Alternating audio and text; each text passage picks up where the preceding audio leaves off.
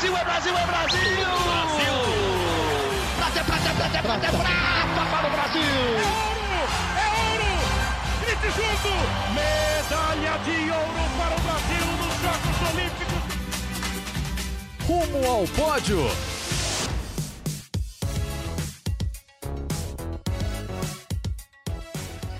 Saudações olímpicas! Este é o Rumo ao Pódio, o podcast de esportes olímpicos da Globo. Eu sou Marcel Merguizo, estou aqui nos estúdios da TV Globo em São Paulo. Hoje, terça-feira, 6 de setembro de 2022, quando faltam exatamente 688 dias para a abertura dos Jogos Olímpicos de Paris.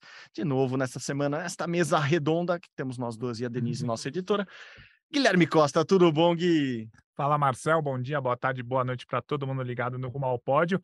Uma semana em que talvez as nossas estrelas esportivas não brilharam tanto, mas nomes ainda pouco conhecidos do grande público conseguiram grandes resultados. A gente teve grandes resultados no taekwondo, na natação e no triatlo. A gente vai falar bastante disso e também falar do Mundial de Vela, que a Martina e a Caína não foram tão bem, mas está tudo bem. Continuo confiando tranquilamente que elas vão muito bem nas Olimpíadas. Os bons ventos sempre estão ao lado de Martina.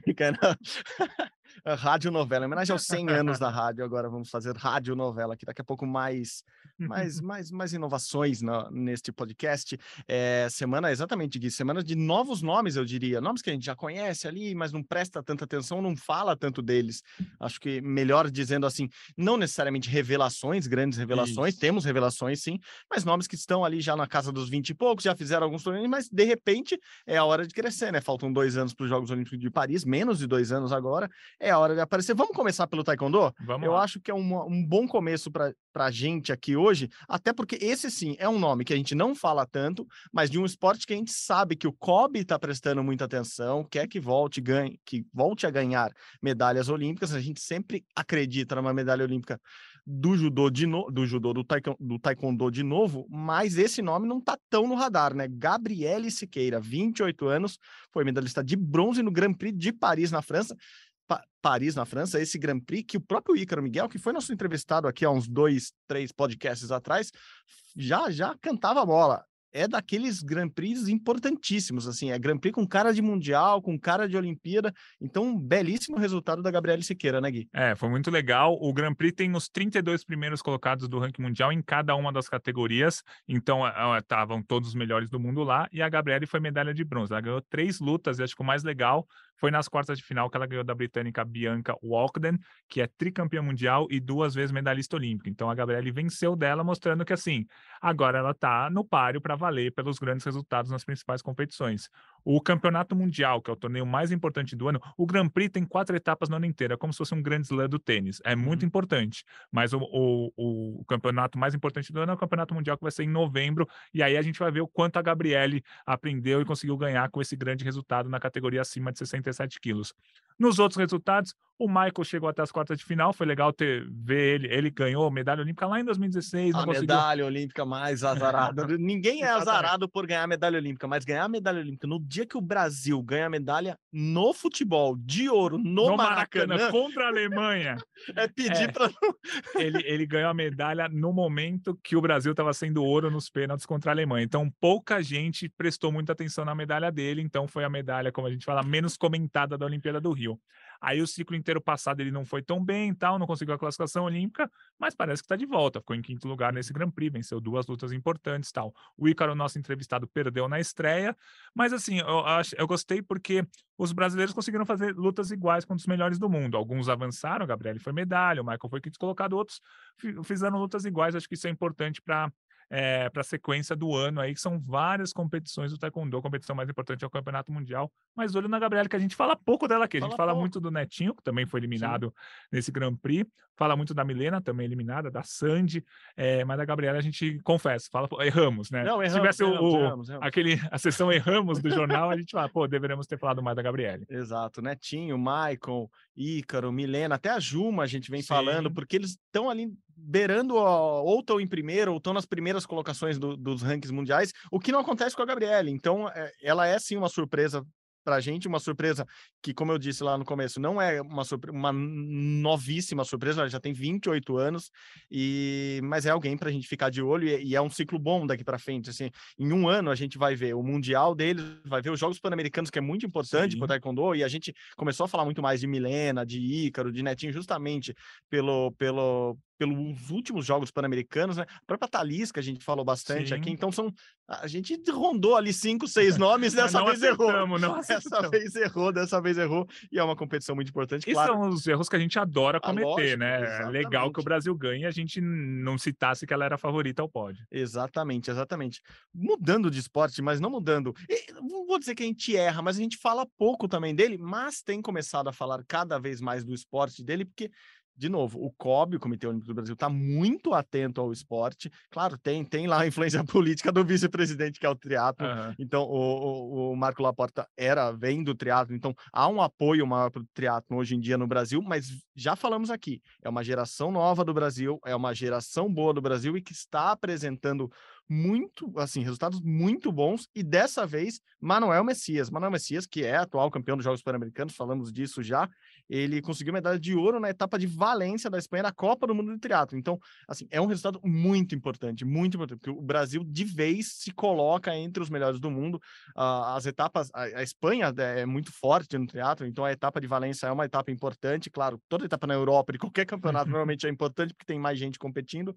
É, então, Manuel Messias, outro nome que tá ali, tem, tem hora ou outra aparecido na, nas nossas conversas aqui, mas é para ficar atento mesmo, né? Ganhar uma medalha de ouro em etapa de Copa do Mundo não é para qualquer um. Isso, quem ficou em segundo lugar foi o Mário Mola, que é um espanhol tricampeão mundial. Então, ele não ganhou uma etapa que estava mais ou menos exagerada. Não, tinha gente, tinha gente boa lá, não estavam todos, não foi um campeonato mundial, não foi. Mas foi uma etapa importantíssima. Ele sobe no ranking classificatório para a Olimpíada de Paris 2024 e ganhou a medalha de ouro. Isso foi muito, muito, muito, muito importante mesmo. E a, é muito interessante ver a, a prova prova do Manuel, ele, ele atualmente, com o resultado, ele subiu para 14 no ranking classificatório para as Olimpíadas, tal. Ranking classificatório, classificar mais de 40 atletas. Então, está encaminhada a classificação. Uhum. Falta muito tempo ainda, mas está encaminhada a classificação. A prova do Manuel é muito interessante porque ele não é muito bom na natação. É, no ciclismo ele é razoável, mas ele é muito bom na corrida. Então, se ele consegue fazer uma estratégia para ficar no pelotão na natação, depois ficar no pelotão no ciclismo, que tem aquele negócio do vácuo, então uhum. a galera anda muito em pelotão de 10, 12, 14 atletas, se ele ficar de boa nesse pelotão, ele chegar na corrida e consegue ganhar. Uhum. Então ele tem que prestar muita atenção nessa estratégia e conseguir sair a primeira natação, depois do ciclismo, sair do ciclismo colado com os líderes. Aí na corrida ele consegue, ele garante a, as primeiras posições. A corrida dele é uma das melhores do mundo, então vamos ficar de olho no Manuel Messias. É bom, é só eh, reformulando o que eu falei, ele foi campeão nos Jogos Jogos Pan-Americanos, sim, na, na, na, mista, né, na prova mista, que agora é prova olímpica e foi sim. prata na individual. É, mostra muito do, da força dele. O, o Manuel é um cara, e também não é um, um jovem de 15 anos já tem 25 anos, mas assim, é novo ali no triatlo, assim como é, em outras provas de longa distância, de resistência, é importante o cara ganhar essa experiência, assim, tirando o Danielzinho na maratona, que jovenzinho começa a ganhar tudo, é, o, o comum é o cara com o tempo ganhar experiência, entender melhor a própria própria prova, né? E, e assim avançar. O Manuel é desses caras, assim, ele tá crescendo, a gente já percebe, e é bom prestar atenção nessa prova mista também do Brasil, esse revezamento misto, porque o Brasil tem duas meninas, pelo menos, boas na, na prova. O Manuel é um cara bom, então, é, de olho no triatlon, que coisa boa parece que vem por aí. Sim, sim, com certeza. E o esse circuito mundial de triatlo é interessante porque tem competição quase toda semana. Claro, todos os atletas não disputam toda semana, mas sempre tem uma competição importante. É importante os brasileiros competirem. Quanto mais você competir, mais você ganha essa cancha, né? Esse, essa maneira de conseguir fazer a, a melhor prova possível, na melhor estratégia. Então, estamos de olho no triatlo, que pode sim ser uma, uma surpresa boa nesse ciclo olímpico para o Brasil brigar por uma medalha nas Olimpíadas. E falando do triatlo especificamente, é dessas provas que a gente tá, dessas provas, desses esportes que a gente está começando a, a colocar na lista de, ó, vai ter um novo esporte do Brasil que vai ganhar a medalha nessa Olimpíada. Fica de Pode olho no triatlo. Já foi a esgrima, de repente, com, com a Natalina já foi o ciclismo, última, com o Henrique Avancini. Avancini. De repente, o triatlo é esse novo esporte, né, Gui? Que, que pode ser que chegue na, na Olimpíada para conquistar a primeira medalha. O triatlo pode ser, o levantamento de peso pode ser, que o Brasil está com umas mulheres muito, muito fortes. Quem sabe, a esgrima, por que não, né? Mas o, uhum. a Nathalie não está tão bem quanto estava no último ciclo. E na última Olimpíada que a gente teve em Tóquio, quem, qual foi esse esporte? Foi o tênis, né? Sim. Que a gente gente, a gente até esperava uma medalha do tênis, uma possibilidade de, de medalha no tênis, mas não com as duplas femininas. com a dupla mista e com a dupla masculina, mas a gente adora essas surpresas e a medalha veio com a dupla feminina, que foi a primeira medalha da história do tênis. O Guga não tinha medalha, o Meligeni não tinha medalha, o Belucci não tinha medalha, e elas conseguiram a Laura Pigossi e a Luísa Stefani. Perfeito, Gui. Vamos passar para o esporte que já tem muita medalha olímpica para o Brasil, que é a natação, mas agora com novos nomes, porque estava rolando até o último final de semana o Campeonato Mundial Júnior de Natação aqui em Lima, no Peru. A gente acabou de falar de Jogos Pan-Americanos aqui, foi exatamente lá na piscina onde ocorreu, ocorreram os Jogos Pan-Americanos em 2019. O Brasil foi lá e fez a melhor campanha da história. Vamos botar um asterisco aqui, daqui a pouco a gente explica Uhum. por que conseguiu essa melhor campanha da história e conseguiu essa mel- melhor campanha da história graças às meninas, principalmente pela Bia Bezerra e pelo ouro do Stefan Steverink, que foi ouro nos 400 metros livres com um ótimo tempo, ele que já tinha ido para o Mundial Adulto, então acho que o Stefan é é um daqueles nomes que a gente vai prestar muita atenção daqui para frente, né, Gui? Isso, o Campeonato Mundial Júnior foi em Lima, no Peru. O Brasil terminou com cinco medalhas, como você falou. O Stefan ganhou ouro nos 400 livre, prata nos 400 medley. A Bia Bezerra foi prata nos 50 borboleta e 100 borboleta. E o 4 por 100 feminino foi bronze. É, primeiro, acho que vale, como você falou, o asterisco. Esse Campeonato Mundial Júnior, Estados Unidos e Austrália, que são as duas principais potências do mundo, não participaram. Por quê? Porque eles participaram do Pan Pacífico Júnior, que é um evento entre países que são banhados pelo Oceano Pacífico. É, também tem China, também tem Japão mas aí eles optaram por não ir para Lima. O Japão participou desse Pan Pacífico Júnior e participou do Mundial Júnior. Uhum. A escolha dos Estados Unidos e da Austrália não foi essa, porque na verdade o Pan Pacífico acontece de quatro em quatro anos. E esse ano agora 2022 não seria ano de Mundial Júnior. Foi por causa da pandemia que atrasou todo o calendário e tal. E se não tivesse o Mundial Júnior esse ano em 2022, uma geração inteira ia ficar sem Mundial Júnior, porque 2020 não teve e 2021 também não teve. Então foi legal a Federação Internacional ter colocado esse Mundial, mas Estados Unidos e Austrália não ligaram muito. Então é legal ver o tempo do Stefano nos 400 livre foi muito bom, como você falou. Assim, ele tem 18 anos, se não me engano. É, seria um, um tempo para ser 12 segundo, 13 terceiro no Campeonato Mundial Adulto, pensando que ele tem um ano para melhorar para o Mundial do ano que vem, dois anos para a Olimpíada. Pode ser que ele comece a brigar entre as primeiras posições, brigar por finais, quem sabe até pensar numa medalha na Olimpíada de Paris. As meninas, os resultados, assim, se você for pegar, por exemplo, o tempo do Stefan, que foi ouro nos 400 livres, seria ouro no Pan Pacífico Júnior. Então, ele, ele, neste momento, é melhor do que australianos e americanos. Uhum. A Bia Bezerra não, a Bia Bezerra seria quinta nesse Pan, Pa- nesse Pan Pacífico Júnior, foi prata no Campeonato Mundial, mas a- eu acho que dá um gás especial para a natação feminina, que Com sempre certeza, precisa. Com certeza. Porque assim, é medalha mundial. Azar, que azar da Austrália, azar Azar dos Estados não Unidos foi, que né? O Brasil tem uma medalha no 4 por Concordo. 100 livre, tem duas medalhas da Bia. E eu acho que isso dá um empurrão para essa geração.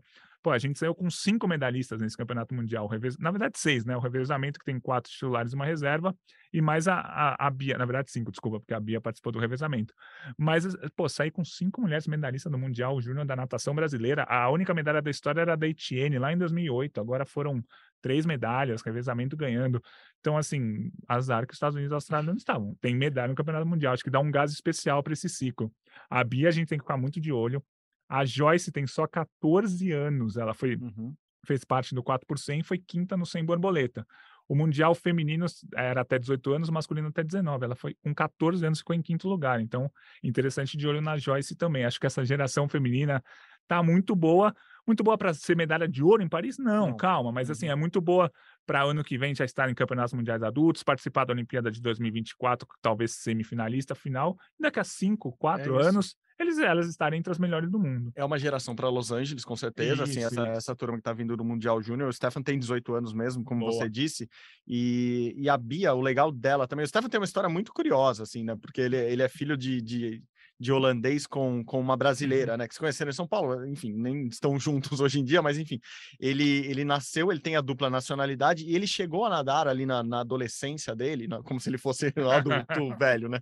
Quando ele era mais jovem, assim, no comecinho da A adolescência, é, na juventude dele.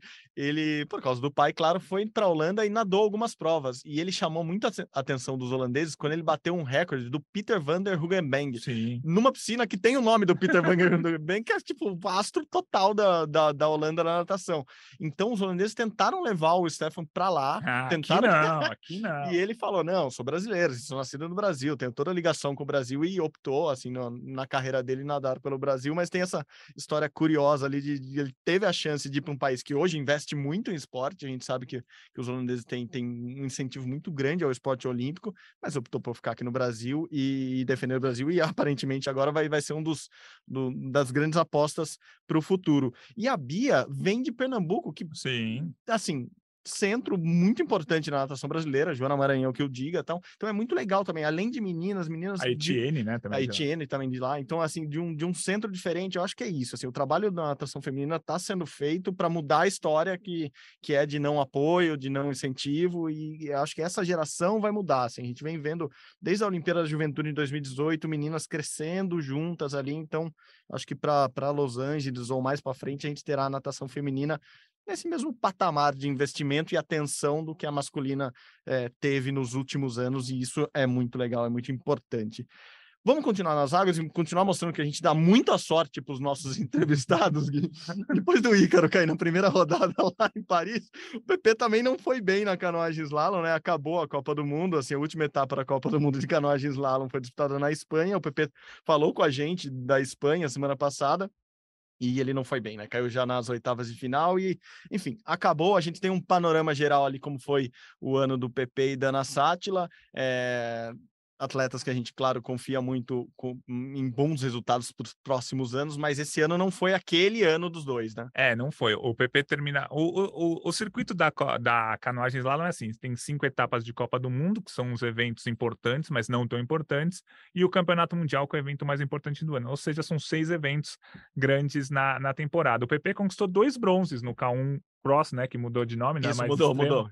Segundo ele contou pra gente em primeira mão aqui, mudou desde terça-feira passada.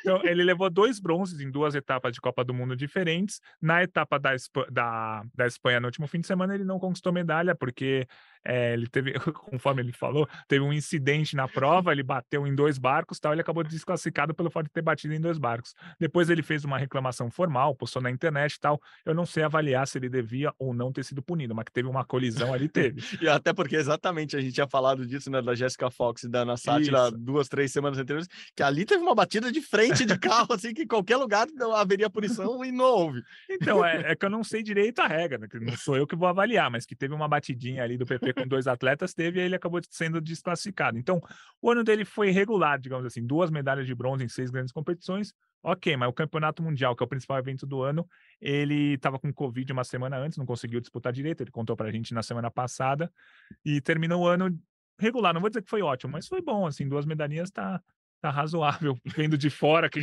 não viajou, não saiu de casa, enquanto o cara que viajou por seis países, eu falo que tá razoável. mas Pegou é- Covid, viajou, competiu com um Não. dia depois de Covid, É. perdeu mala, perdeu voo, agora não aconteceu nada, ele foi mal. Ele ele mesmo ele contou gente, gosta, ele gosta tem que acontecer alguma coisa. Então, é, o PP vai continuar brigando por medalhas, com certeza. Ele vai chegar na Olimpíada de Paris brigando por medalha. Vai chegar como favorito? Acho que não, mas vai chegar brigando por medalha, isso é importante. A Ana Sátila, no Campeonato Mundial, ela foi muito bem, ficou em quarto lugar, mas nas etapas de Copa do Mundo ela oscilou ali, às vezes quinto, às vezes nono, às vezes décimo terceiro, mas o Mundial, que é o principal evento do ano, ela foi quarto, ficou muito perto da medalha. Então, assim, a canoagem slalom é um esporte tipo que- que pode ser a primeira medalha da história da canoagem slalom agora na Olimpíada de, de Paris. É, é provável? Não, é possível, é. O PP já foi sexto na Olimpíada do Rio, a Sátila foi décima na Olimpíada de Tóquio, mas um décimo que se ela não tivesse errado aqui, errado ali, ela brigaria por medalha. A eliminatória foi a terceira melhor. Então, são dois atletas que com certeza vão chegar com chance de medalha. Se vão ganhar ou não, não sei. Mas que é importante ter a canoagem slalom como chance de medalha na Olimpíada. Sim, perfeito. Eles devem ir, porque ainda tá uma confusão. Os Jogos Sul-Americanos de Assunção estão Ah, meio é. bagunçados. Que né? a- na- não deve ser nem Assunção a canoagem slalom. né? Exatamente, deve ser em Foz do Iguaçu, deve ser ali na, na divisa do, do, do Brasil, onde tem, onde eles treinaram a vida toda, assim, a seleção brasileira de, de canoagem slalom, come... antes de haver essa pista que eles gostam tanto ali no Rio de Janeiro, lá em Deodoro, eles treinavam em Foz do Iguaçu, então deve ser ali na, na tríplice fronteira, ali, ali em Furnas, mais ou menos, deve ocorrer a competição de, de, de canoagem slalom nos Jogos Sul-Americanos. Se eu não me engano, faltam 24, 25 dias para começar. Ele começa dia 1 de, de outubro lá no Paraguai. E são nomes importantes, inclusive nomes importantes eh, estão confirmando assim aos poucos, assim, a- a- conta-gotas. Sim. Eh, eu fiquei sabendo dessa semana, Gui. Eh, Núbia Soares volta a competir, depois Boa. de muito tempo fora, volta a uma competição grande lá. Então, o atletismo terá bons atletas, não terá o Alisson dos Santos como a principal estrela do Brasil, que vai estar de férias merecidas. Eh, mas Núbia Soares volta a saltar lá nos Jogos Sul-Americanos. Nathalie Mohausen vem para a América do Sul depois de dois anos, acho que desde a, desde a, da, da pandemia ter começado, ela não veio e vai competir lá. Então, mais um brasileiro, eh, mais uma brasileira confirmada nesses Jogos Sul-Americanos de Assunção. E a, a equipe do Brasil vai ganhando essa força, vai ganhando. O Isaquias, né? É, a Isaac, dá, tirando esse que a gente já noticiou aqui, Isaquias, muito, muita gente, Ana, Ana Marcela vai também, então vai, vai ser uma delegação boa do Brasil lá nos Jogos Sul-Americanos e a canoagem slalom, se tudo der certo, se nada mudar, vai ser, vai ser ali no é, um pé no Brasil, se cair para canoa de um lado, cai no Brasil, se cair do outro, cai no Paraguai, se cair muito para frente, cai na Argentina, então teremos é, esses atletas competindo daqui alguns dias, aqui 20 e poucos dias, a gente noticia tudo aqui. Quem também foi bem num sul-americano, mas não nos jogos sul-americanos, assim, no sul-americano da classe dele, na vela, na Ike Foil, que é uma modalidade nova, né? Uma, uma classe nova da vela nas Olimpíadas, foi Matheus Isaac, já falamos bastante dele aqui, foi campeão lá em Búzios, o que garantiu ele nos Jogos Pan-Americanos do ano que vem em Santiago. Matheus Isaac, tá?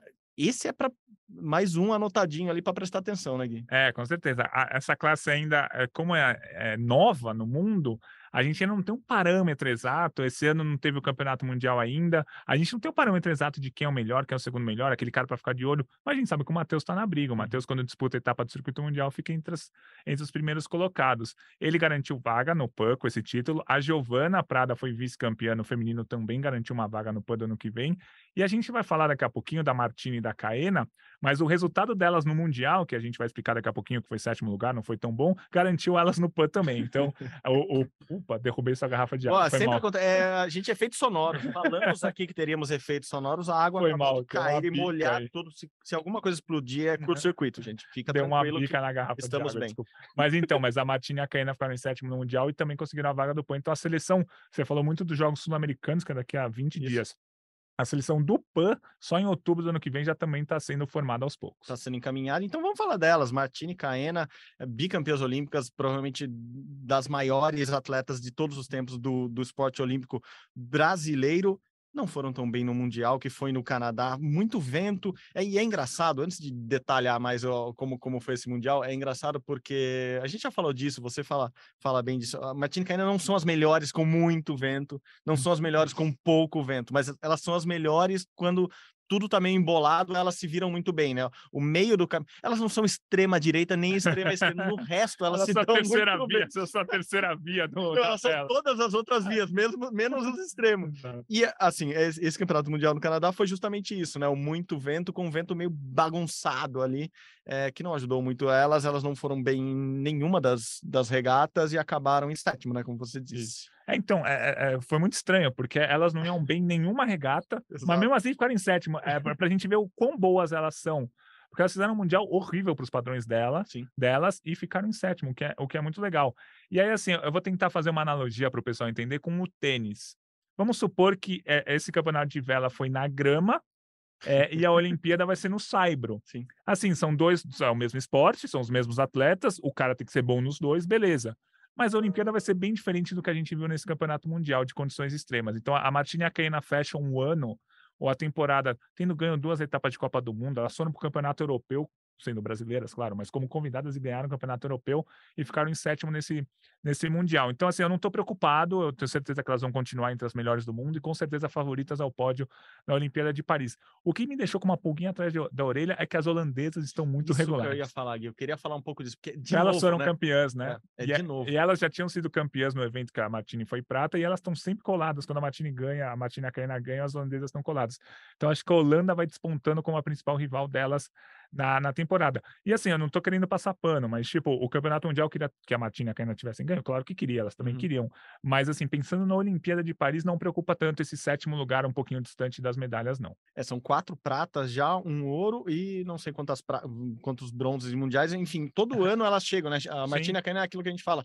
Toda competição importante, elas elas estão ali brigando pelo pódio. e Dessa vez não foi o que aconteceu. Também tô contigo. Eu acho que não é não é nada para ficar tão preocupado assim. Claro, claro que elas são as marcadas agora, ser bicampeã da olímpica da Uhum. classe 49, ó, FX. É óbvio que todo mundo tá olhando para elas, todo mundo quer ganhar delas. Essa dupla holandesa tem a mistura da de, de uma de uma atleta que já vinha das outras Sim. Olimpíadas com uma, com uma parceira nova, então obviamente vai preocupar todo mundo, mas eu acho que ali é muito bem planejado, Gui, assim, conhecendo o que eu É conheço isso. delas, tá tudo muito bem planejado para para Marsella, né? No caso delas não é nem Paris, as regatas da vela vão ser em Marsella, elas conhecem muito bem lá. O que eu tô sabendo é que o Brasil já tá lá, assim, já tem Uhum. já tá aquele aquele ó, todo todo o equipamento já está sendo montado, a casinha em Marsella já está já tá sendo mobiliada, então eu acho que elas estão bem tranquilas e elas elas velejam bem lá, então e conhecem muito bem aquele, aquele cantinho da França, ela- bom, enfim, elas vivem na Europa a maior parte do tempo, talvez até mais que no Brasil. Então, é, tô contigo, tô contigo. Não é não é para se preocupar com com esse resultado negativo, talvez de, de, de Martini e Caena no mundial. É, vamos passar para um resultado positivo para dar uma animada nesse podcast. O Alisson dos Santos, né? O Alisson ganhou mais uma Diamond League de novo, né? Assim, é, inclusive quando ele ganhou dessa vez e com folga, assim, com muita folga, é, eu já imaginei que o Alisson deve entrar naquela lista que a, que a World Athletics hoje, né? Aí Sim. a AF solta todo todo fim de ano ali dos três melhores do ano. Eu acho que ele vai três ou cinco melhores. Às vezes eles abrem um pouco mais essa lista de melhor atleta do ano, porque os resultados dele são muito bons mesmo. Foi campeão mundial esse ano, tá passando passando a, a- a- enfim, tá atropelando os caras, né? assim, tá ganhando com muita facilidade.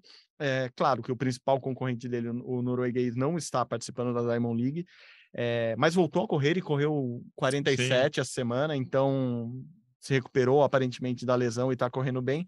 É, mas Alisson é Alisson, acho que entra na lista ali, até para o Prêmio Brasil Olímpico desse ano, vai facilitar um pouco o nosso voto, quem sabe, de melhor atleta masculino do ano. E o Alisson que corre agora essa semana, é, depois desse podcast já ter ido ao ar, nas finais da Diamond, né, Gui? É, eu, eu fiz uns cálculos, eu peguei todas as etapas da Liga Diamante esse ano, e o Alisson foi o atleta que mais venceu entre todas as provas. Pega os 100 rasos, 200 metros rasos, salto em distância, salto com vara, Uhum. salto à altura. Masculino e feminino, Masculino e imagino. feminino. Porque no feminino, que podia ter uma- um domínio ali no, no 100 das, Jamai das Mas é jamaicanas, cada elas uma- revezam. É isso, elas, elas revezam, exato. Então, é, é ele com seis títulos e o Armando Duplantis do salto É. com vara também com seis títulos. Mas, eu vou fazer um desempate aqui, mas ele perdeu. Então, o Alisson tem seis títulos invicto. O, Verdade. o Armando Plantes já, já perdeu uma das etapas. Então, assim, é impressionante o domínio do Alisson esse ano. Acho que ele vai ser, sim, um dos melhores atletas do mundo pela Federação Internacional, somando todas as, as modalidades, principalmente porque ele é super favorito nessa final que a gente vai ter agora nesse meio de semana, que aí a, a super final, aí tem, porque são, ah, se não me engano, 11 ou 13 etapas da Liga Diamante, e eles alternam, ah, a Isso. etapa aqui tem 100 rasos, 200 rasos, a outra tem 800, 1500, Uhum. e os 400 metros com barreira tivemos acho que em sete etapas, É, o ele- Alisson quis correr seis, Isso, uma ele não correu. foi para uma que foi justamente antes do Mundial. Então ele abriu Isso, mão de, de, de viajar numa etapa, se não me engano, no Marrocos. Posso estar com- Não, justo, justo. E, e, é, e é bom pro Alisson também que ele vai ganhando uma graninha. Eu acho que é 10 mil dólares a cada vitória, ele ganhou 6, Uma 60 mil dólares. né? 60 mil dólares dá uns 300 e poucos mil reais. E agora, se não me engano, é 30 mil dólares se ele vencer essa etapa do meio da semana, que já dá uns 150 mil reais. Já, já, já vai fazer bem o pé de meia Sei que dele. ele vai guardar Me- um pouquinho do dinheiro e merecidíssimo, mas ele vai dar uma reformada nos carros também, que acho que são o grande xodó dele. Então ele já sabe, acho que onde aplicar o dinheiro. Justo, justo. Mas é isso, ele, ele, ele ganhou todas as, as etapas que ele participou. O Duplantis perdeu a última, né? O que é incrível, assim, ele perdeu absurdamente. E, e o Alisson consegue cumprir uma das metas dele, que era terminar o ano invicto no 400 metros com barreira. Assim, muito provavelmente, porque eu acho que ele também vai ganhar essa, essa super final, ele vai terminar o ano invicto no 400 metros com barreira, e que era a- uma das metas para 2022, ele para 2023, como já noticiamos aqui, ele quer bater o recorde mundial. Ah, facinho. Ele, ele tem se não me engano, 46,72, o recorde é 45,94. Ele tem que melhorar 7, 8 décimos, que ele já tem melhorado quase Sim. todo ano, ele melhora isso. Ele melhorar isso no que vem e tem que ver como é que o norueguês volta, né, da lesão. Tudo bem, ele já correu, mas acho que depois de ter um- uma temporada inteira sem ter lesões, vamos ver como é que ele vai estar no início do ano que vem. Perfeito, perfeito. Vamos acompanhar as finais da Diamond aqui. Contamos para vocês o que a gente devia estar acompanhando nesse momento, na verdade, daqui a pouquinho, Gui, é o Mundial de Vôlei masculino que está Nossa. rolando. Vai Esse- rolar daqui. Tem que, que a gente terminar o podcast logo para a gente ir assistir o jogo. Tudo que a gente falar da seleção masculina pode, pode vir por água abaixo se você estiver escutando. Você vai estar escutando com certeza depois do jogo do Brasil. A gente está gravando antes do jogo do Brasil, mas uma coisa já é certa: se o Brasil passar, vai pegar a Argentina. É A. Argentina meteu 3 a 0 na Sérvia, é, só con- contextualizando, oitavas de final do Campeonato Mundial de Vôlei. É o campeonato mais importante do ciclo, acontece de 4 em 4 anos, é tipo a Copa do Mundo, mas de vôlei. É, daqui a pouco tem Brasil e Irã. Se você está ouvindo e não sabe o resultado, entra lá, globesport.com, globes- ge.globo barra vôlei. Você vai ver o resultado lá do jogo. Provavelmente 3 a 0 3 a 1 para o Brasil, esperamos. Mas a Argentina ganhou da Sérvia de 3 a 0 Então, se o Brasil ganhar do Irã, o Brasil pega a Argentina nas quartas de final. É, a gente teve vários favoritos ganhando, estão nas quartas, mas todo mundo passando sufoco. Todo A mundo. França meteu um 3 a 2 com 18 a 16 contra o Japão, sendo que o Brasil meteu 3 a 0 faz cinco dias no E Japão. o Japão com toda a cara de que ia ganhar o jogo ali, teve a bola do jogo na mão, então É. absurdamente, um jogo absurdo para assistir assim, e a França acabou ganhando. Outro jogo, Estados Unidos e Turquia. A Turquia eh, era menos cotada que o Japão ainda. Total. 3 a 2 Estados Unidos, 15 a 12 no tie-break, também foi suado. Eh, aí você fala, não, a, a Eslovênia pegou a Alemanha tranquila, a Eslovênia jogando em casa 3 a 1 suado também. A Itália, super favorita, não sei o que lá, também suou para ganhar de Cuba. Tudo bem, o Brasil ganhou de Cuba Sim. suado na primeira fase. Mas 3 a 1 com Cuba ali no cangote o jogo inteiro. Então todos os jogos estão sendo parelhos. E a grande surpresa para mim foi a Ucrânia ganhando, ganhando da Holanda. Sim. A Ucrânia se classificou para as quartas pela primeira vez na história. E a Holanda, que é um time que tá, tem um dos melhores jogadores do mundo, que tá, tipo, subindo e tal, perdeu E de que 3 vinha muito 0. bem, fez É, o europeu maravilhoso. e ganhou a primeira bem. fase da Argentina e do Irã. Nossa, cara, então tá, tá complicado esse campeonato mundial. Então eu acho que assim, o Brasil é favorito contra o Irã. Você tá ouvindo, você já sabe se foi se ganhou ou não. O favoritismo deu É. certo e entrou em Mas quadra. o Irã tem dois jogadores muito bons que a gente tem que tomar cuidado, mas o resto não é tão bom assim. Acho que se o Brasil jogar o que sabe, ganha 3 a 0 3 a 1 E a Argentina, que ganhou de 3 a 0 da Sérvia, que era um jogo aparentemente que a Sérvia era a favorita, é, a Argentina veio de uma primeira fase toda tropeçando, assim, Capenga. capenga, todo jogo 3 Perdeu a de 2 3 a 2 do Irã, perdeu de 3 a 2 da Holanda e ganhou de Exato. 3 a 1 do Egito, perdeu 7 para Egito. E assim, é, agora é engraçado que atualmente, além da- das nossas análises e tal, o site de apostas viram uma base para saber quem é Sim. favorito ou não. A vitória da Argentina estava pagando 3,50 contra a Sérvia, a vitória da Sérvia estava pagando 1,29. Isso significa o quê? Se você colocar é, 10 reais na vitória da Sérvia, você vai ganhar só 12. Se você colocar 10 reais na vitória da Argentina, você vai ganhar 13,50. Você vai ganhar muito mais, muito mais dinheiro porque você apostou 10 reais. Você apostar É, mil reais, As aí é pessoas muito mais apostam dinheiro. um pouquinho mais. Quer dizer, tirando a gente, quer dizer, eu não aposto, mas Então, assim, não, na verdade eu falei errado. 3,50, se você pagar 10 reais, volta 33 reais. É, eu falei errado. Aí já, já é uma graninha boa. Se você apostasse 10 reais na Sérvia, voltava 12. Para você ter uma noção de quanto a Sérvia era a favorita contra a Argentina, a Argentina meteu 3 a 0 na Sérvia. Então, é, o site de apostas a- às vezes dá uma, uma base de como o mundo tá vendo. Às vezes a gente olha muito pelo Brasil, tal como o mundo tá vendo. O mundo tá vendo a Argentina como uma zebra. Eu nem vou olhar quanto que tá pagando o Brasil. não, não olha, não olha, porque essa hora já pode estar mudando.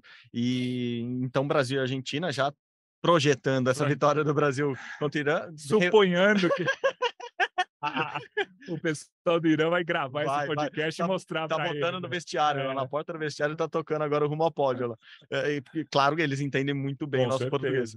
E então Brasil e Argentina assim, refazem, pode ser a, a, a- a chance do Brasil ganhar da Argentina depois daquele bronze que a Argentina ganhou do- Nossa, em sim. cima do Brasil na Olimpíada de Tóquio no ano passado, que o Brasil ali sim era favorito e a Argentina, enfim, tirou-nos uma, uma medalhinha ali em Tóquio. É, mas não, não fez só. Não, tô brincando, fez falta. Mas o Brasil bateu o recorde de qualquer forma, de medalhas e tal. Mas a questão é que a Argentina. A Argentina, historicamente, tem um time pior de vôlei do que o Brasil. Isso é inegável. Mas a Argentina ganhou do Brasil na Olimpíada de 88, na disputa do bronze, na Olimpíada de 2000, nas quartas de final, na Olimpíada agora Uhum. de Tóquio, na disputa do bronze.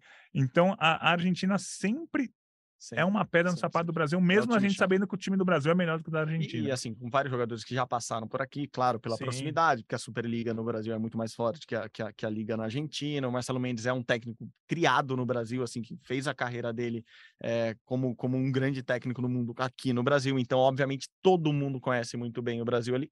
E, obviamente, o Brasil também conhece, o Brasil não é Sim. bobo ali no- na história e conhece, mas é um jogo muito complicado. Eu quero ver, eu quero ver essas quartas finais, então já tô torcendo. Só tô a última não. coisa, suponhando, Su- su- supondo, suponhando, supondo, supondo supondo. que supondo que o Brasil tenha ganho do Irã.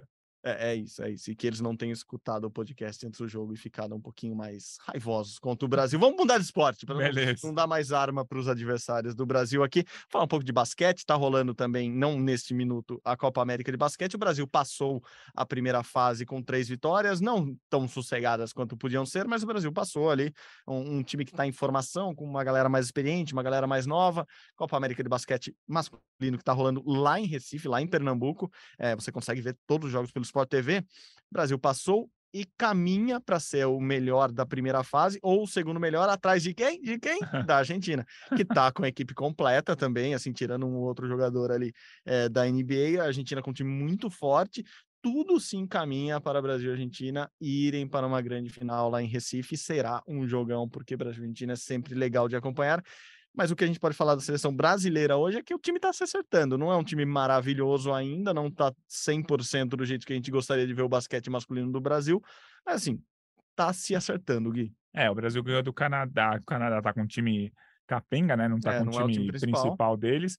O Brasil ganhou da Colômbia, que há duas semanas a Colômbia tinha ganho do Brasil nas E eliminatórias. aí pra foi o Copa. absurdo É. a Colômbia ganhar do Brasil. Isso, exatamente. Aí o Brasil ganhou da Colômbia com tranquilidade, 100 a 60. Depois, on- ontem, né? A gente tá gravando na terça, na segunda-feira, o Brasil lutou um Nossa, pouquinho, mas ganhou do um Uruguai. pouquinho, Não, mas tava tomando um sufoco do Uruguai no começo do jogo. Foi um sufoco, ficou 10, 12 pontos atrás. O Uruguai que é treinado pelo Rubem Manhano, que treinou a seleção Exatamente. brasileira de Aquele- 2010 a 2017, assim.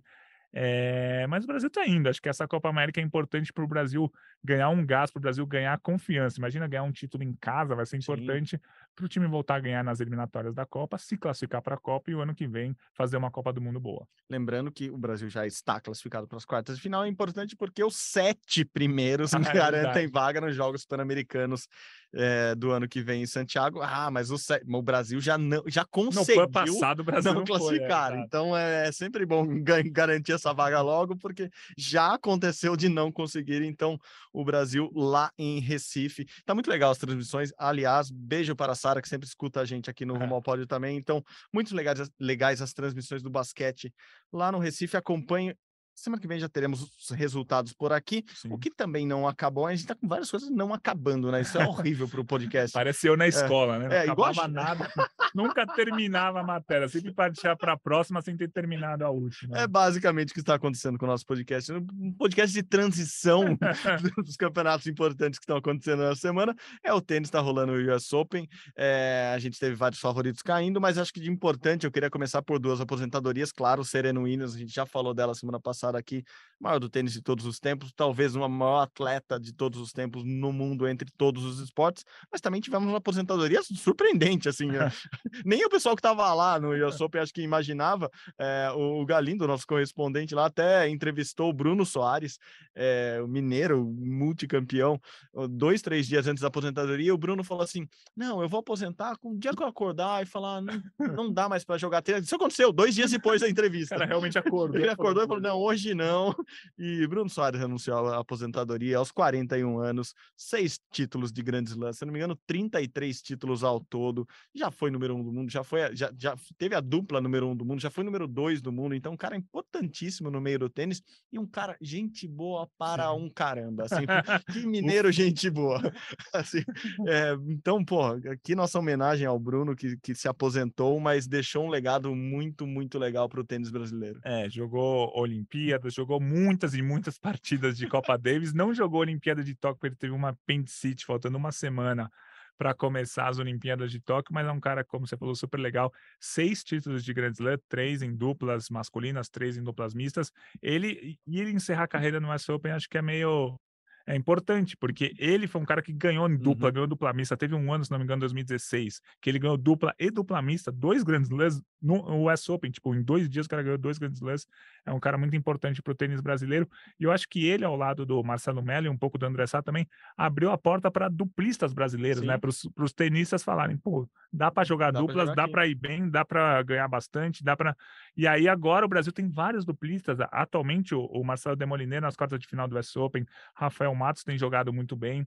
É, até mesmo o Thiago Monteiro jogou duplas no US Open, o Meligeni, né, o Felipe Meligeni jogou duplas em Roland Garros, então acho que ele junto com o Marcelo Melo, que continua jogando, né, não se aposentou, eles abriram as portas para os atletas, para os tenistas brasileiros falarem, opa, duplas tá aí. Eu nem duvido, não duvido muito que a Luísa Stefani do feminino tenha também visto que dá para jogar duplas, dá para ir bem, dá para conseguir torneios, dá para jogar, dá para ser famoso, relevante. Jogando duplas também. Duplas é muito importante no mundo do tênis. E acho que o Bruno mostrou isso para nós brasileiros. Exato, você falou do Marcelo Melo que cresceu com ele, e o Marcelo Melo foi número um do mundo, eles jogaram muito tempo juntos, eles são amigos, enfim, os dois de Minas cresceram juntos.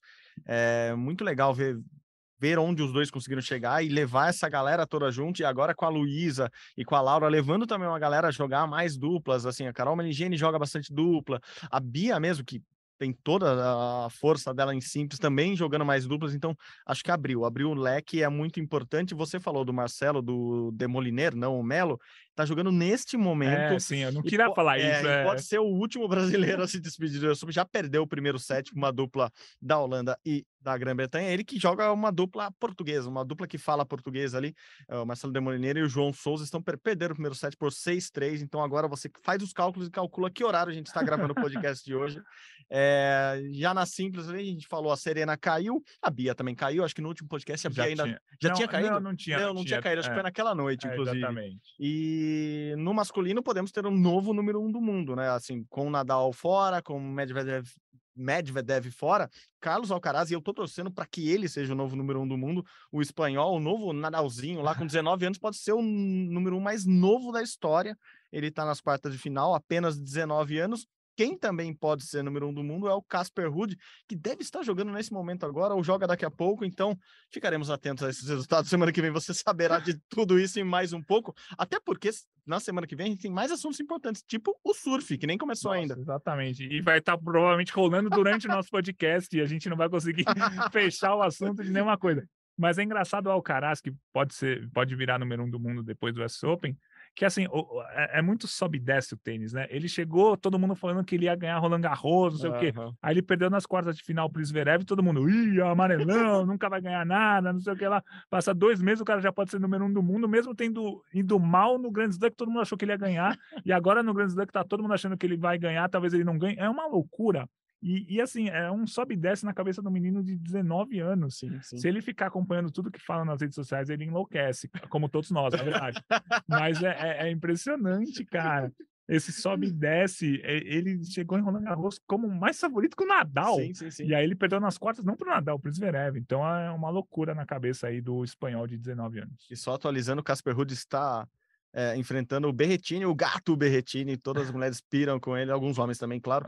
É, está ganhando 2 sets a 0, está no tie-break do terceiro set, então o Casper Ruud deve passar pelo Berretini e ele também tem grandes Sim. chances, então podemos ver um novo número um do mundo pintando já logo, logo número um do mundo no tênis. No surf também teremos novo número um do mundo na semana que vem, seja Felipinho, seja Ítalo, seja se algum estrangeiro Sim. resolver atrapalhar a Brazilian Storm lá em Trestles, na Califórnia. Vamos acompanhar tudo isso. Por enquanto, acho que ufa, conseguimos passar por essa semana, né, Gui? Sim, sim. É, essa semana de altos e baixos, né? Resultados bons aqui, resultados ruins ali, mas é como é o esporte brasileiro e como é o esporte mundial, na verdade. É uma montanha russa. Ganha aqui, perde lá, fica feliz com o negócio, dois minutos depois já tá triste com o negócio. Então, daqui a algumas horas, talvez a gente esteja feliz com a vitória do vôlei sobre o Irã. E espero que estejamos todos muito bem e salvos, como estejamos muito bem e salvos depois desse 7 de setembro aqui no Brasil. Então, Sim, esperemos estar aqui na semana que vem com um novo episódio do Rumo ao Pódio. Gui, brigadão de novo pela parceria aqui. É sempre um prazer estar ao seu lado no Rumo ao Pódio. Valeu, valeu. Como vocês sabem, o Rumo ao Pódio é uma produção minha e do Guilherme Costa. A edição de hoje está com Denise Bonfim, a coordenação sempre dele de Rafael Barros e a gerência de André Amaral. Você encontra nosso podcast lá na página do GE ge.globo barra rumo ao pódio, ou no Globoplay, ou no seu tocador de podcasts favoritos. Como sempre, muito obrigado pela companhia. Até semana que vem. Saudações olímpicas! Tchau, tchau!